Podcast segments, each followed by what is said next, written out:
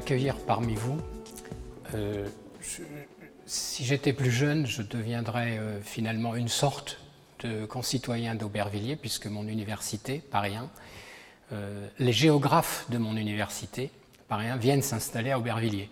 Hélas, je suis né trop tôt et parti à la retraite trop tôt pour cela, mais je me sens finalement un peu, finalement un peu parmi vous. Euh, ce soir pour représenter les, géographes de Paris 1 qui sont installés aujourd'hui à l'Institut de géographie et rue du Four à Paris. Ils sont logés de façon euh, pas, très, efficace hein, pour travailler. Je pense qu'ici à Aubervilliers, ce sera une, nouvelle vie pour eux. Une nouvelle vie pour eux et aussi c'est une nouvelle génération de jeunes chercheurs et de jeunes enseignants qui, qui va venir euh, fréquenter régulièrement Aubervilliers. Alors, moi, je suis géographe. Quand on aborde la question de Grand Paris Express, c'est-à-dire du métro circulaire qui, est en, cours de construction, une construction qui va nous amener jusqu'à 2030, dit-on aujourd'hui, mais probablement un peu plus tard quand même, si on tient compte de l'expérience du passé, euh, ce, Grand Paris Express peut être euh, vu de différentes façons on peut l'aborder comme une grande question de politique et même de géopolitique à l'échelle du territoire. Je ne vais pas aborder la question de cette façon-là, je pense qu'on pourra en parler un peu si vous avez des questions. Je vais le faire en géographe parce que c'est mon métier et c'est comme ça que je vois cette question de Grand Paris Express. Il s'agit en fait euh, d'un métro circulaire qui va augmenter de façon très importante le nombre de points de connexion, de correspondance entre euh, ce qu'on appelle les arcs dans un réseau. Alors, je vais vous présenter euh, rapidement, voilà, ça c'est mon plan. C'est mon plan au début. Et puis, je m'aperçois d'une chose, j'ai oublié de prendre euh, une montre. Donc, Jessica, s'il vous plaît, je suis vraiment euh, désolé. Le fait d'être un professeur émérite et non pas un professeur en activité signifie ce genre de choses. Voilà. Alors, ceci dit, émérite, ne vous trompez pas, hein, ça veut dire ex meritus, c'est au-delà de la carrière, et en bon français, certains disent has been. Alors, je vais essayer, je vais essayer quand même de. Bon, alors, on, va partir, on va partir de la notion de maillage. On va, on va essayer de, regarder ce que ça signifie. Pour, pour, nous autres, en géographie, mais en économie spatiale, c'est à peu près la même chose. Chez les ingénieurs, c'est également le, le même genre de concept on a deux grandes familles de maillage. Ça, c'est un maillage en damier, où, voilà, où vous avez des voies qui se croisent à angle droit. Et puis, nous, nous connaissons en Europe, à cause de nos villes qui sont des villes héritées, qui se sont développées à partir du centre vers la périphérie, nous connaissons au contraire des maillages radioconcentriques. Alors, ce type de maillage, on le trouve dans les pays neufs, hein, par exemple aux États-Unis ou en Australie. Euh, les villes sont de construction euh, presque immédiate au 19e siècle, et donc c'est pas très compliqué, on fait des lotissements avec des parcelles carrées ou rectangulaires, et on a des voies qui se croisent angle droit. Bon, ça c'est un type de maillage qui ne convient évidemment pas pour notre vieille Europe. Euh, quand même, un, petit point plus ancien dans l'histoire, le maillage des départements français a failli ressembler à cela. En 1791, l'Assemblée constituante propose un découpage du territoire euh, de cette forme-là, c'est-à-dire des carrés euh, dont le côté est tel qu'on peut accéder au croisement des diagonales en une journée de cheval. Donc c'est bien, le, maillage départemental relève déjà bien d'une question d'accessibilité par des transports. Hein, j'insiste bien sur cette question parce que c'est pratiquement un, invariant de l'histoire de l'aménagement du, du, territoire, qui est une histoire évidemment politique. Euh, ce n'est pas ce maillage-là qu'on a aujourd'hui, évidemment, parce que M. Mirabeau euh, a vertement fait observer à l'Assemblée constituante que c'était complètement idiot et qu'il fallait euh, s'appuyer sur des relations déjà connues, c'est-à-dire la démographie, les flux qui étaient déjà existants, qui dépendaient des routes de poste et surtout des, des voies fluviales du bassin hydrographique. Donc en fait, cette question de, maillage, elle est quand même permanente dès lors qu'on s'intéresse à la façon de desservir un territoire. Donc, les maillages de nos villes sont des maillages plutôt radioconcentriques. Alors, ces maillages radioconcentriques ont fait l'objet d'un certain nombre de plans. Euh, vous voyez ici, alors on ne va pas rentrer dans les détails, mais depuis euh, finalement les années 30, assez régulièrement, on a un grand plan d'aménagement de la région et vous connaissez les derniers. SD, c'est schéma directeur, schéma directeur d'aménagement et d'urbanisme. Et pour nous aujourd'hui, nous vivons finalement dans le réseau de transport métropolitain qui a été pour l'essentiel conçu dans à l'occasion du SDO de 1965, le SDO de, l'ouvrier. Donc euh, SDO RP, RP c'est pour euh, région parisienne, hein, schéma directeur d'aménagement et d'urbanisme de la région parisienne. Alors, ce schéma euh, directeur de 65 dont nous héritons aujourd'hui, eh bien, il n'a pas conçu pour les transports collectifs un schéma radioconcentrique. Le schéma radioconcentrique, vous le voyez ici dans la carte du bas, avec euh, finalement ce dans quoi nous nous déplaçons aujourd'hui, le boulevard périphérique, A86 et francilienne, c'est-à-dire trois anneaux routiers ou autoroutiers. En revanche, pour les transports collectifs, euh, le schéma qui a été retenu est un schéma de jonction des, branches au centre, comme vous le savez. C'est là-dedans que vous vous déplacez euh, tous les jours. Alors voilà ce que ça peut donner euh, d'une façon un peu schématique. Hein. Le petit dessin du bas, le petit croquis du bas, c'est la façon de relier les villes nouvelles, qui sont la, grande, la grande invention finalement urbanistique hein, des, années 60 et 70, les relier par l'autoroute francilienne, et ces mêmes villes nouvelles sont pratiquement toutes reliées au centre de Paris par les transports collectifs. Donc Châtelet-Léal est un nœud, c'est bien un nœud qui va très rapidement être congestionné, puisque tout converge vers ce nœud. Mais vous voyez, il y a quand même eu, on est aujourd'hui euh, en train de, parler de Grand Paris Express, en fait, euh, on a le souvenir de, travaux absolument monumentaux euh, à partir des années 60. C'est-à-dire qu'entre 1960 en gros et puis 2000, en 40 ans, euh, on va relier la gare du Nord, la gare de Lyon, on va relier la gare Saint-Lazare, la gare de la Bastille. Aujourd'hui, on est en train de poursuivre des schémas qui ont été conçus dans les années 70-80. Euh, C'est le cas de Éole, par exemple, qui est une, nouvelle traversée, une nouvelle diamétralisation euh, des lignes de, chemin de fer dans Paris. Donc on est toujours en train de fabriquer le vieux schéma. Hein. Et de ce point de vue-là, effectivement, Grand Paris Express constitue une sorte de rupture ou d'un retour au schéma radioconcentrique. Et c'est ce retour que je voudrais essayer d'illustrer parce qu'au fond, Grand Paris Express, on peut peut-être avoir un peu l'impression, la, presse la presse l'a amplement développé, que, ce projet sortait d'un chapeau un petit peu comme un lapin chez les prestigitateurs. En fait, on est à la tête d'une histoire de de la quête de la rocade des transports collectifs depuis pratiquement un demi-siècle. Alors ici, j'ai été chercher à Berlin le plafond d'une des rames historiques du, métro circulaire de Berlin, qu'on appelle là-bas le Ring. Euh, ça, c'est ce qui était peint au plafond. Alors ça devait être légèrement avant la Seconde Guerre mondiale. Euh, il reste des voitures qui ont été restaurées et vous voyez ici que les peintres euh, du réseau se sont amusés à dessiner la ligne circulaire, donc leur, Berlin circulaire express autour euh, d'une lampe. au fond, dans beaucoup d'agglomérations de, la planète, on a des, grands circulaires. Hein. C'est aussi un peu le, cas à Londres. Alors voilà ce que ça donne aujourd'hui à Berlin. Hein. Vous voyez ici la ligne circulaire, et puis ces raccordements, ce sont les raccordements avec des radiales. Voilà. Donc toutes les grandes radiales sont reliées au circulaire, et vous avez des, missions de, métro totalement circulaires et d'autres qui sont à la fois radiales et circulaires. Alors, on pourrait penser que, que, la France s'est éloignée en quelque sorte de, de, cette organisation du territoire, qui, ce maillage qui permet donc une accessibilité généralisée. En fait, pas vraiment. Voilà euh, notre héritage à nous. C'est nous avons la petite ceinture qui ne nous sert pas, et nous avons la grande ceinture qui ne nous sert que de ci, de là.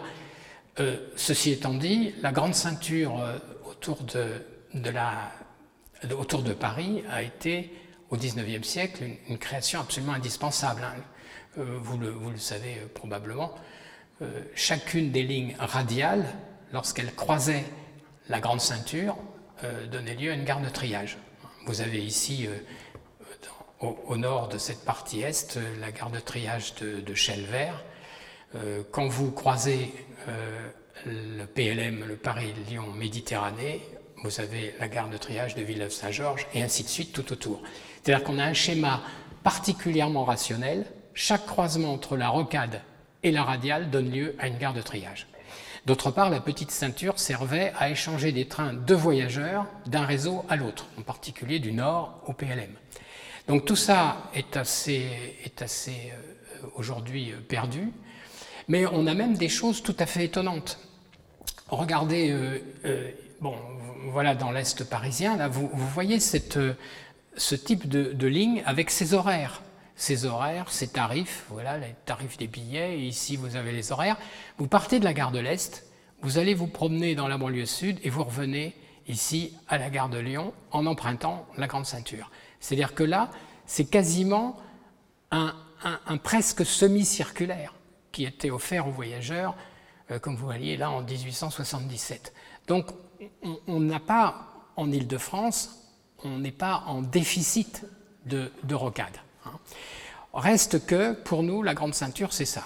Alors je vous remontre euh, là, juste pour qu'on se fasse un peu mal. Voilà le ring de Berlin et voilà notre grande ceinture à, l'ouest.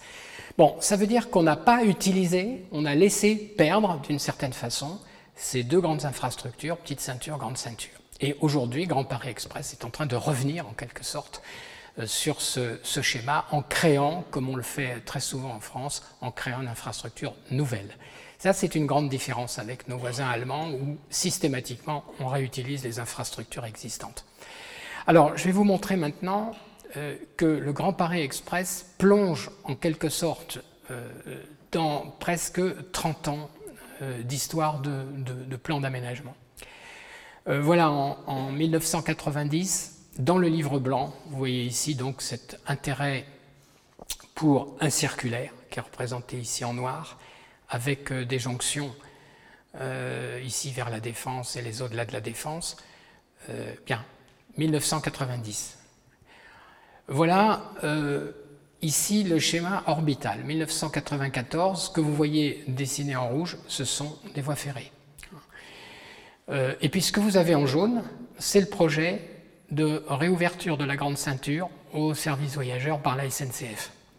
Ce qui est intéressant, c'est que dès les années 80-90, il y a une espèce de compétition entre la SNCF et la région, la région, le syndicat des transports d'Île-de-France et donc la RATP, une espèce de compétition, on va dire, RATP-SNCF, la, la, RATP militant pour un réseau nouveau et la SNCF militant pour réutiliser la grande ceinture. Ce sont deux schémas euh, de pensée assez complémentaires parce qu'on a là petite couronne et grande couronne, malgré tout. On reviendra sur cette question de petite couronne et grande couronne tout à l'heure en détaillant un peu Grand Paris Express. Alors, voici le réseau Lutèce, 1994, cette fois c'est la grande couronne, avec des points de connexion qui sont indiqués par des petites boules jaunes. Euh, quand on passe à 2000-2006, c'est le contrat de plan État-région. Alors on voit à nouveau l'intérêt pour des tronçons de rocade, et puis la réouverture de la grande ceinture euh, à l'ouest de l'île de France. Donc on a une espèce de, persévérance finalement à dessiner. On dessine, mais sur le terrain, effectivement, on ne fait pas grand-chose parce qu'on est encore en train de parachever ce qui va se croiser au centre. Donc en fait, on a, on a là un, petit peu une espèce de projection dans le futur en disant il nous faut de la rocade, parce que la rocade, c'est l'augmentation de l'accessibilité généralisée, et en même temps, on est en train de terminer euh, finalement les jonctions euh, au centre. Parce que la liaison du RER e A entre euh, l'ouest et l'est, premier, premier projet 1929. Hein. Donc si vous voulez, ensuite il va falloir du temps. Hein. Euh, la gare de la Bastille, euh, c'est très bien. De l'autre côté, on a la ligne de Saint-Germain, la ligne historique, la première infrastructure pour voyageurs en France. Euh, les relier par étoile, Aubert, Châtelet-Léal et Nations, ça va prendre pas loin de 10 ans. Hein. Je, rappelle tout ça parce que ça nous permet d'apprécier quand même la vitesse à laquelle aujourd'hui on est en train d'essayer de faire ce Grand Paris Express. Hein. On essaye de le boucler en 15 ans. Euh, le budget en termes de milliards, c'est pratiquement 2 milliards et demi par an euh, à dépenser pendant ces 15 à 20 ans, disons. Finalement, on n'est malgré tout pas si éloigné que ça des efforts qu'il a fallu faire en termes de vitesse et en termes de budget pour ces euh, projets antérieurs que nous utilisons tous les jours. Alors, ceci étant dit, le géographe ne peut pas s'empêcher quand même de regarder ce qu'on a déjà qui ressemblerait à des petits bouts de rocade par-ci, par-là. Et en fait, presque toutes nos grandes lignes radiales sont des lignes radiales qui bifurquent. Toute la banlieue Saint-Lazare, par exemple, après, le, après finalement Beson, Colombe, Colombe, après Colombe, après Agnières, toute la banlieue Saint-Lazare bifurque vers le, vers le sud. Donc on a des petits morceaux ici, tantôt en tramway, tantôt euh, par le RERC ici, on a des petits morceaux de rocade, mais évidemment c'est insuffisant pour boucler le, tour, et puis on a de, grands trous. Alors ça, ça s'apparente vraiment à votre thématique, le local et le global. Euh, il reste de grands trous. Euh, l'ouest parisien est beaucoup mieux pourvu en tronçons de rocade. Euh, on peut se déplacer pour aller à la défense quand même, c'est quand même plusieurs centaines de milliers d'emplois, du nord ou du sud vers la défense sans venir forcément soit de Paris, soit de la grande banlieue ouest. Voilà la somme des communes qui sont impliquées par ces, ces sections de rocade. Là, j'ai repris un, un document qui a été euh, produit par un, étudiant à l'occasion d'un mémoire de master. Euh, bon, c'est insuffisant. Hein. on voit bien qu'il y a des problèmes de bouclage et on comprend bien effectivement que Grand Paris Express est, destiné à répondre à cette question. Alors, la question de Grand Paris Express, là on voit bien que ce n'est pas une nouveauté. Euh, c'est décidé à un moment donné, sous le quinquennat de M. Sarkozy, c'est Christian Blanc qui est chargé de mission par la présidence de la République pour construire un projet. Christian Blanc est un haut fonctionnaire qui a été euh, euh, président de la RATP puis ensuite président d'aéroport de Paris. Son projet consiste à se projeter loin dans l'avenir.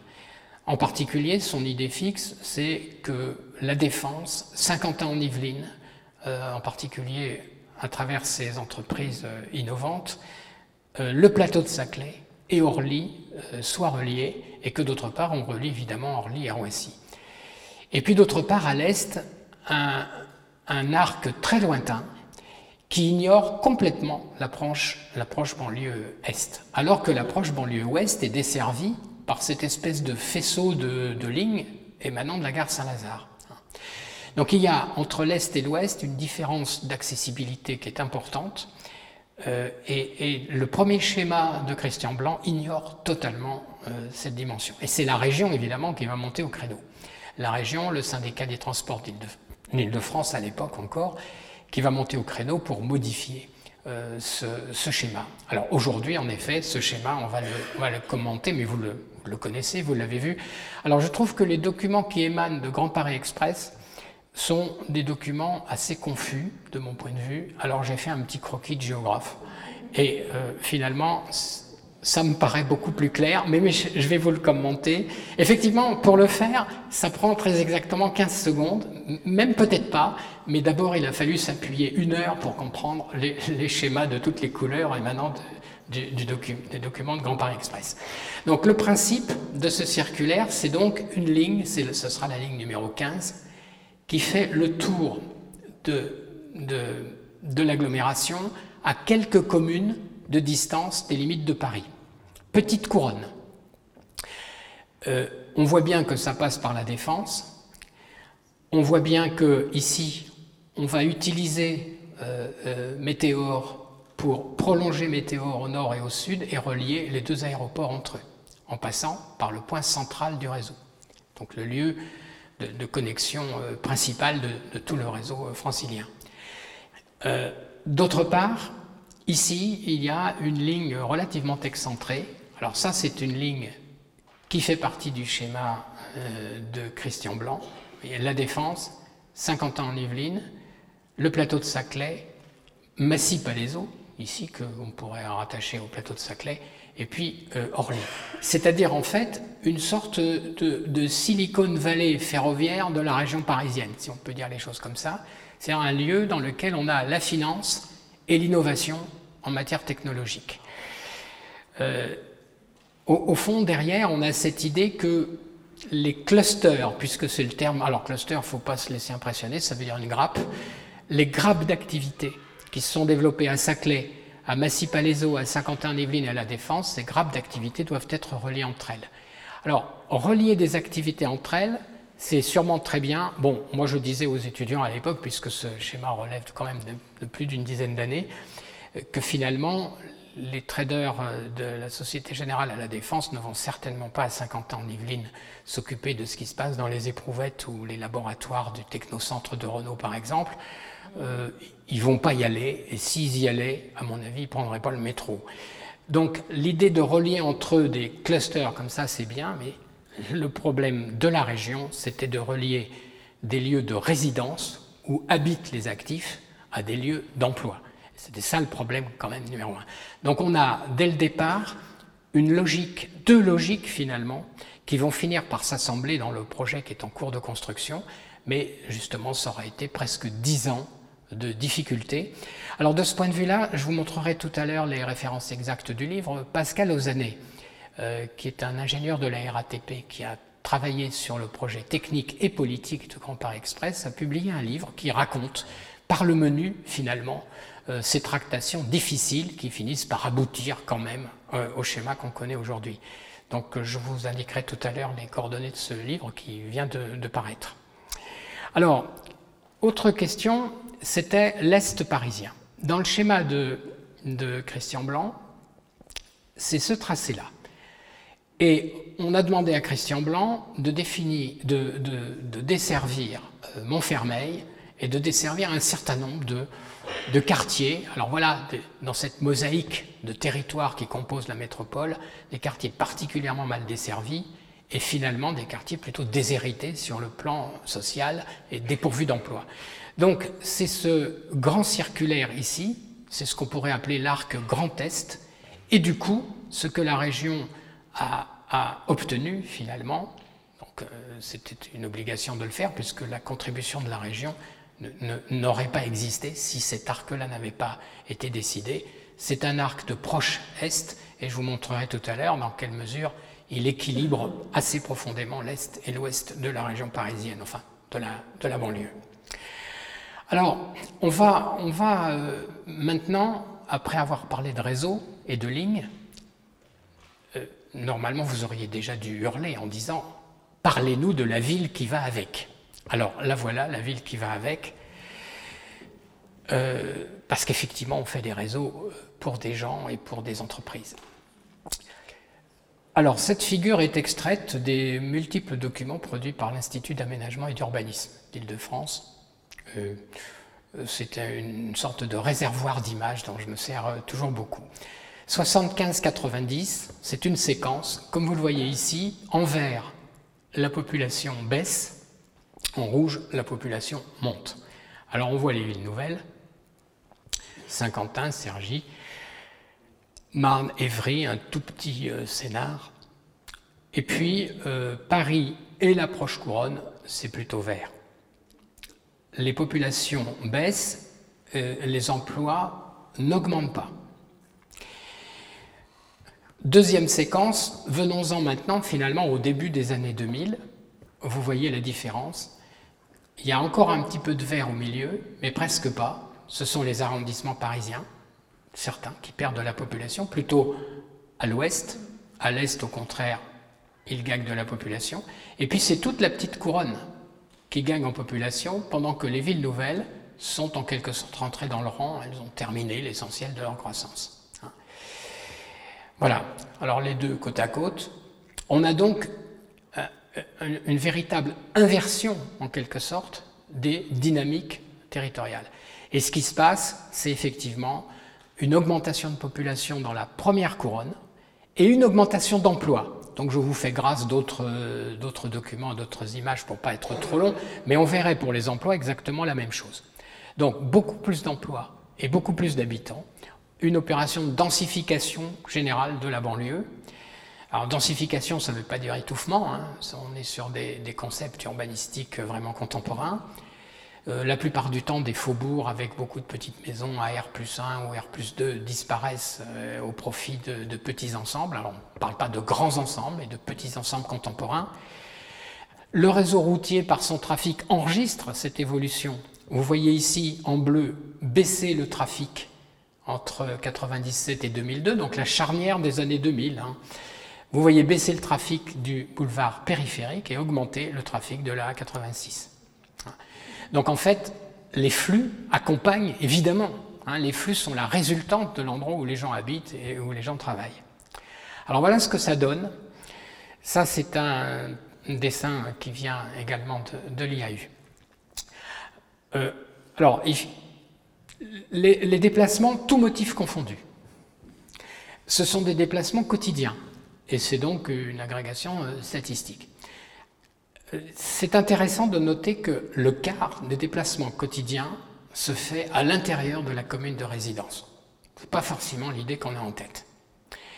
Mais il s'agit de déplacements tout motif. Et je euh, on ne va pas passer trois quarts d'heure à vous montrer motif par motif, mais évidemment, ça existe. Mais là, c'est tout motif. Alors regardons. Ceux qui traversent Paris pour aller de l'Est à l'Ouest, 2% des déplacements quotidiens. Seulement 2% des déplacements quotidiens. À l'époque où j'étais à la fois euh, prof à Paris 1 et au Ponts et Chaussées, à Marne-la-Vallée, j'avais fait faire un exercice tout bête par les étudiants. Ils montaient dans une rame et puis il regardait les gens de station en station. Vous savez, c'est l'histoire. À première station, il monte trois personnes, il en descend deux, etc. Puis à la fin, on vous demande combien il y avait de stations. Bon, là, c'est pas ça qu'ils ont fait. Euh, finalement, quand on monte dans le, RER e A à Marne-la-Vallée, petit à petit, les gens vont descendre. Ceux qui vont rester jusqu'à la défense sont finalement assez peu nombreux. et les plus gros bataillons de ceux qui vont à la défense sont montés dans Paris. Quand vous arrivez à Rueil-Malmaison, il vous reste plus grand monde venant de, l'Est parisien. Alors, en revanche, vous voyez ici euh, des flux de type radio, donc périphérie-centre, qui euh, restent en banlieue. 17% des déplacements quotidiens, ce qui est beaucoup. Ça veut dire qu'une partie importante des déplacements radio ne pénètre pas dans Paris. Ils sont à comparer aux 19% de ceux qui viennent dans Paris. On commence à comprendre là tout l'intérêt du Grand Paris Express avec ses points de correspondance pour se diffuser dans la banlieue sans venir dans Paris. Hein. Alors, regardez ici, 13% des déplacements se font au sein de la petite couronne, 20% des déplacements au sein de la grande couronne. Donc ça veut dire en fait que ce qui concerne Paris intramuros dans cette affaire, alors dans les 26%, il y a Paris intramuros, évidemment, hein, euh, finalement ne représente pas quelque chose d'absolument écrasant. Et c'est cette analyse-là, faite par l'IAU, mais aussi faite par la RATP, qui avait amené la RATP il y a maintenant plus de 25 ans, à concevoir un projet qu'elle avait appelé Orbital. Ce projet Orbital, précisément, c'était un projet de rocade en banlieue. De ce point de vue-là, la, RATP n'est pas seulement un exploitant de transport collectif, hein. c'est aussi un endroit dans lequel il y a des chercheurs qui travaillent en permanence sur euh, l'accessibilité, sur l'évolution démographique, sur l'évolution des comportements. Et je, crois vraiment, moi j'ai travaillé à la RATP à ce moment-là, puisque comme je suis très vieux, c'est un avantage d'avoir pu travailler avec la RATP à ce moment-là. En fait, ce schéma d'orbital était relativement euh, inventif à l'époque. Vous voyez, il aura fallu deux décennies et demie pour que finalement on mette en route le, schéma d'orbital avec des modalités évidemment un peu différentes. Alors qu'est-ce qui se passe pour les habitants? Pour les habitants, et y compris euh, les habitants d'Aubervilliers. Quand vous êtes dans la zone centrale, c'est la zone métro. Alors Aubervilliers, c'est en partie dans la zone métro et en partie en dehors de la zone métro à, ce, moment. Vous avez en gros 4,59, c'est le résultat d'une division, hein, 4,5 stations par kilomètre carré dans la zone centrale. Dans le reste de l'agglomération, on est à 0,2. Hein, et dans la couronne, au-delà de la, petite couronne, vous êtes à 0,02. Ça veut dire que là, on a un maillage, en quelque sorte, qui disparaît dès que vous avez franchi la zone métro, vous dégringolez une véritable falaise en termes d'offres d'entrée dans le réseau lourd. Et ça, c'est une différence avec Berlin, par exemple. Alors, Berlin, ce n'est pas non plus la même quantité de population, mais c'est une différence avec Londres, par exemple, hein, et avec d'autres capitales dans le monde, en particulier en Asie. Donc, c'est cette question-là que, que, le Grand Paris Express tente de résoudre.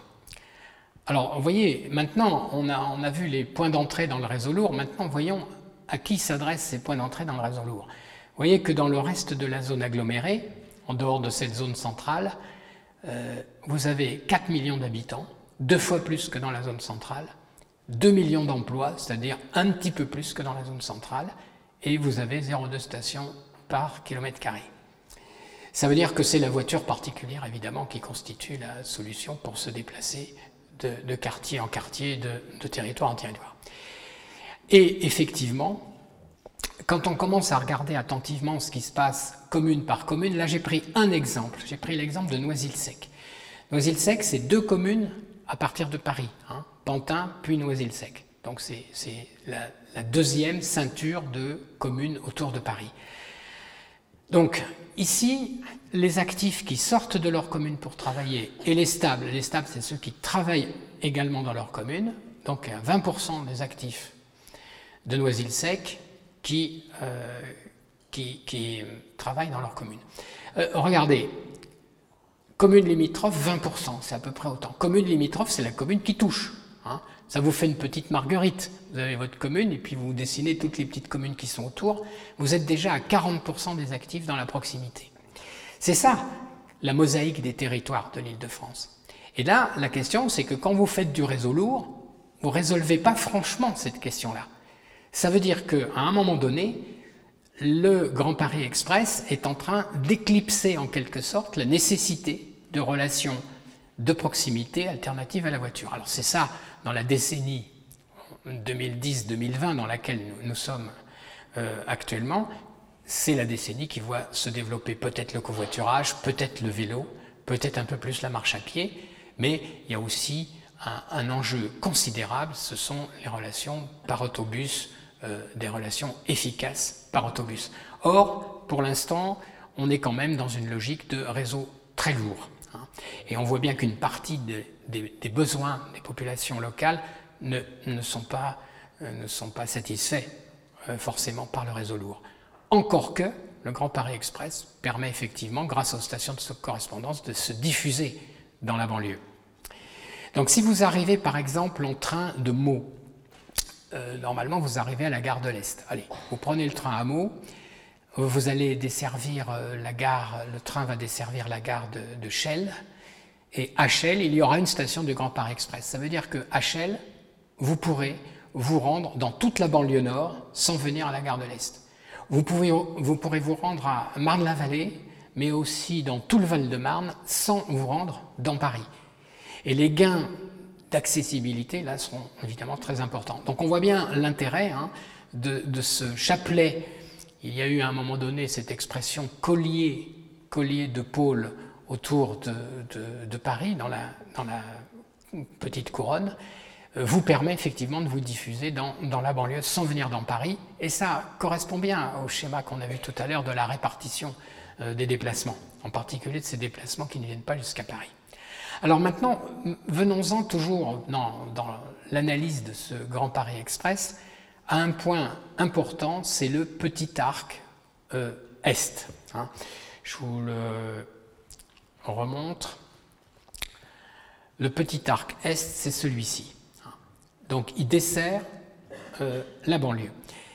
On a actuellement, grâce au réseau de la gare Saint-Lazare, un petit arc ouest. Hein. Vous partez de Saint-Lazare, vous arrivez à la Défense. Vous partez de Saint-Cloud, Versailles, vous arrivez à la Défense. Vous partez euh, de ici les Moulineaux, vous arrivez à la Défense. Dans l'Est, on n'a pas quelque chose d'équivalent. Et on a fait avec un, étudiant que j'avais en thèse et qui travaillait chez, euh, euh, Transdev, on a fait une analyse statistique de ce qui se passait lorsqu'on créait ce schéma. On a fait ce travail-là avant que dans Grand Paris Express, cette proche arc est existe. Et on avait fait ce travail pour, dire d'une certaine façon euh, que si on renonçait à faire un arc dans la banlieue proche à l'est, on allait accentuer considérablement les inégalités d'accessibilité entre l'est et l'ouest. Et c'est bien là-dessus que la région s'est battue pour obtenir cet arc. Alors, on a choisi deux échantillons de communes, 19 communes à l'ouest et 18 à l'est, comme vous voyez, qui représentent des sortes de haricots, vous voyez, de part et d'autre de, de, Paris. Actuellement, là on ne parle que des emplois, on a fait aussi ce travail pour la population. Sans Grand Paris Express, c'est-à-dire aujourd'hui, euh, en 30 minutes de déplacement quai à quai, on atteint, comme vous le voyez, un peu plus de 800 000 emplois dans l'arc ouest. Seulement 560 000 dans l'arc est. Avec le Grand Paris Express, qui est indiqué là, on augmente l'accessibilité aux emplois ou des actifs aux emplois euh, à l'ouest. On passe de 800 à 1200, à 1 200 hein, et à l'est, euh, Grand Paris Express permet d'équilibrer finalement l'accessibilité à l'emploi euh, par rapport à l'ouest parisien. C'est un des acquis de la région hein, dans cette affaire, dans cette négociation difficile entre l'État et la région, que de rééquilibrer finalement les conditions d'accès au moins à l'emploi entre l'Est et l'Ouest.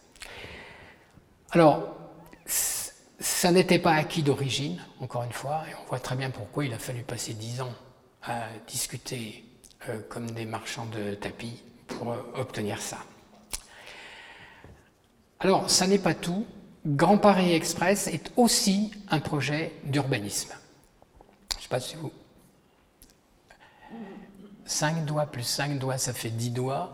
une minute par doigt, ça fait 10 minutes. J'ai bon Merci Jessica.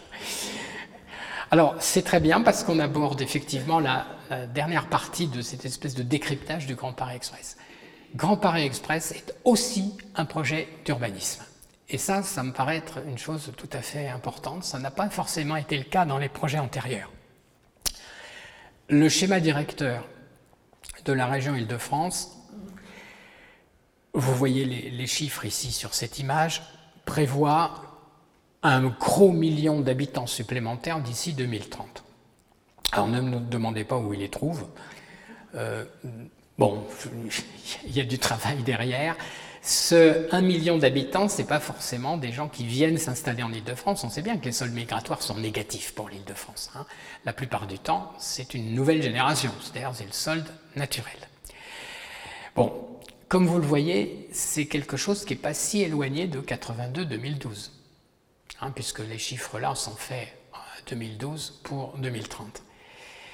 Donc quel est le projet politique, ce projet d'aménagement urbain qui accompagne Grand Paris Express? Eh bien, il consiste tout simplement à produire les clients de ce métro circulaire, en plus de ceux qui existent déjà aujourd'hui. Et produire ces clients, c'est produire des clients qui sont à proximité immédiate des stations pour pouvoir accéder à des emplois qui seront à proximité immédiate des stations. Et ça aussi, c'est quelque chose de différent de ce grand arc qui passe par Saclay. Hein. Il faut absolument que les pôles résidentiels soient mis en relation avec les pôles d'emploi. Donc, c'est cela qui, dans ce, grand projet, prend le nom de contrat de développement territorial. les contrats de développement territoriaux, vous voyez, il y en a a priori on pourrait en avoir un par gare. Vous voyez, 68 nouvelles gares, 46 nouveaux nœuds de correspondance. Vous voyez, c'est un projet absolument monumental qui est de, même ampleur que le croisement des, radiales à Châtelet-Léal. Hein. Mais ces contrats de développement territorial sont négociés avec les communes qui font des projets et elles font le projet précisément de revoir leur, euh, plan d'aménagement, leur, leur PLU, pour accueillir des projets à la fois d'emploi et de résidence à proximité immédiate des stations. C'est pas toujours facile parce qu'en généralement, autour des gares, il y avait déjà quelque chose. Donc ça veut dire expropriation. Expropriation, ça veut dire que personne n'est jamais content. Donc il y a des, des, débats politiques locaux qui sont relativement houleux la plupart du temps. Puis il y a des communes qui veulent pas du tout de développement, de contrat de développement territorial. Il y a des communes qui veulent absolument développer un contrat de ce genre, mais qui n'ont pas de station. Donc je vous laisse euh, apprécier finalement la complexité des négociations qui, qui ont lieu. Néanmoins, les choses avancent et on voit donc bien ici quand même comment entre le réseau de transport et le développement urbain, on a quelque chose d'articulé. Alors chez les géographes, c'est une espèce d'obsession depuis toujours d'étudier la façon dont les territoires et les réseaux sont articulés. Là, on a un projet d'articulation à proprement parler. Donc, actuellement, 21 contrats de développement territoriaux. Et comme vous le voyez, la moitié sont axés sur des questions d'emploi. Attirer des entreprises, de préférence complémentaires entre elles. Et comme vous le voyez, sur ces 21, 8 euh, ont été euh, désignés. Le, projet euh, prévoit d'accueillir 300 000 emplois, des emplois nouveaux d'ici 2030, c'est-à-dire 60% de l'objectif du STRIF. Donc on va, là, on, voit bien qu'on est en train de dire, globalement, dans cette métropole, il faut fabriquer du pôle, il faut réduire l'émiettement, finalement, des lieux euh, qui polarisent l'espace géographique. Parce que c'est facile d'accéder à des lieux polarisés, et c'est très difficile dans le contexte du développement durable, c'est-à-dire moins de CO2, moins de consommation énergétique et donc moins de voitures, très difficile d'accéder à des lieux, à euh, euh, émiettés quand on mise sur les transports collectifs, très difficile d'accéder à des lieux émiettés quand on mise sur le vélo, dont effectivement la portée est inférieure à celle euh, de la voiture. Alors voilà ce que ça donne. Voilà en fait le, schéma qui a été dessiné. Et c'est ce schéma, ces petites taches, euh, petites taches marron, orangées, marron, qui représentent 60% de la création d'emplois d'ici 2030. Euh, Alors voilà ce que ça donne quand on regarde un peu dans le détail. J'ai ici sélectionné trois stations, Shell, Orsay et Anthony Paul, Paul pardon, et Orsay. Et voilà donc ce qu'il est prévu de construire. Alors ça, c'est ce qu'il est prévu de construire. Il faudrait que vous m'invitiez à revenir dans 5 ans ou dans 10 ans. Euh, je serai très très très vieux. Euh, pour savoir si ça a effectivement marché comme ça. Enfin, on est dans un projet d'aménagement euh, métropolitain. Donc 3000 emplois à Shell, à Orsay 80 000 emplois, voilà un cluster. Hein. C'est l'opération d'international Massy-Saclay. Et à Antony, malgré tout, quand même, autant d'emplois euh, que d'habitants. Alors tout ça pour finir, donc dans les 10 doigts qui restaient, il doit en rester 5. Il faut enlever les doigts au fur et à mesure. Voilà, donc ça c'est à l'époque de mon existence où je pensais rivaliser avec Miro, mais ça n'a pas bien, bien marché. Je, suis très confus, j'ai fait ce dessin pour mes étudiants il y a longtemps, je ne me rappelle plus la signification des couleurs. Mais au fond, on peut quand même essayer de les retrouver. Hein. On, retrouve nos Marne-la-Vallée. Ici, c'est toute la zone de Roissy. On voit très bien que entre ce triangle jaune ici, alors là c'est Europa City, un projet qui verra le jour ou pas, mais enfin c'est une zone euh, de turbulence euh, urbanistique. Ça c'est la zone de Roissy. On a notre petit Sergi Pontoise ici. Là on a 50 ans en Yvelines. Alors ici autour de la Défense, vers ici les Moulineaux, tout ça c'est ce qui suit la A86 hein, euh, à l'ouest. Alors ça ce sont en quelque sorte les, les pôles dans lesquels pour l'essentiel les emplois se, sont déjà développés. Donc on n'est pas dans le projet à 2030, on est dans quelque chose qu'on peut constater aujourd'hui.